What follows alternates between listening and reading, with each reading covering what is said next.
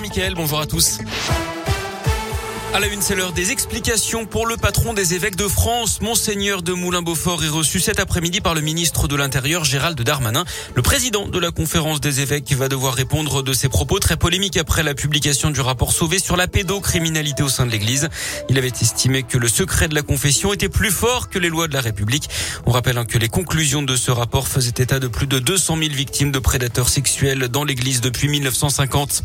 Une saisie de très grande ampleur dans la région. 4 tonnes de gaz hilarant ont été découverts à Villeurbanne, près de Lyon, d'après plusieurs médias. Une centaine de bouteilles au total, c'était fin septembre. Plusieurs personnes ont été interpellées. Une enquête préliminaire a été ouverte par le parquet de Lyon. Les suspects ont été identifiés car ils trafiquaient sur Snapchat.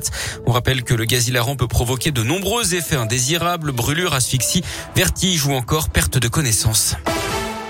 Dans l'actu également, à Lyon, l'étudiante en grève de la faim devant l'université Lyon 2, victime d'un malaise hier. La jeune femme de 23 ans a été prise en charge par les pompiers d'après France 3. Elle a cessé de s'alimenter avec un de ses camarades depuis six jours. Tous deux demandent à poursuivre leurs études. Ils n'ont pas de place en master alors qu'ils ont obtenu une licence à Lyon 3.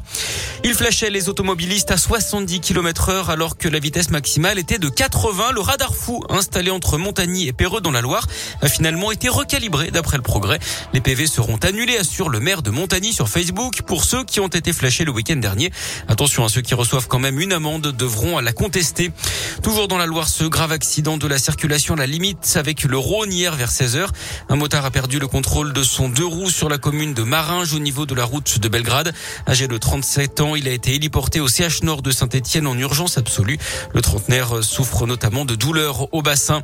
Un drame également hier vers 16h30 sur les routes, mais dans l'un, un cycliste de 65 ans a fait un un arrêt cardiaque alors qu'il roulait sur la commune de Bagel-Châtel, c'est à l'est de Mâcon.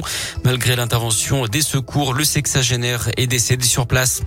Cinq ans de prison, dont deux enfermes, c'est ce à quoi a été condamné un homme de 36 ans hier par le tribunal judiciaire de Rouen. Le 20 mai 2018 à Pouilly sous Charlieu, il avait mortellement fauché un motard en le dépassant avec sa voiture. Ce soir-là, il était ivre positif aux stupéfiants et roulait à 150 km heure au lieu de 90. D'après le progrès, il a également été condamné à verser plus de 105 000 euros de dommages et intérêts aux parties civiles. Du sport du foot avec le national et ce coup d'arrêt pour le FBBP. Bourg-en-Bresse tenu en échec 0-0 par Sedan. Hier, les Bressans sont deuxième du championnat. Notez que l'Allemagne, elle s'est qualifiée pour le mondial disputé l'an prochain au Qatar. Les Allemands qui ont battu la Macédoine du Nord 4-0 et puis les qualifications à l'Euro Espoir. Les Bleus jouent en Serbie à 18h30. Et puis on termine par du tennis avec un invité de marque à l'Open de Rouen. Après Richard Gasquet, c'est Benoît Paire qui a annoncé sa participation hier. Le 50e mondial sera bien dans le tableau. Le tournoi aura lieu du 8 au 14 novembre prochain.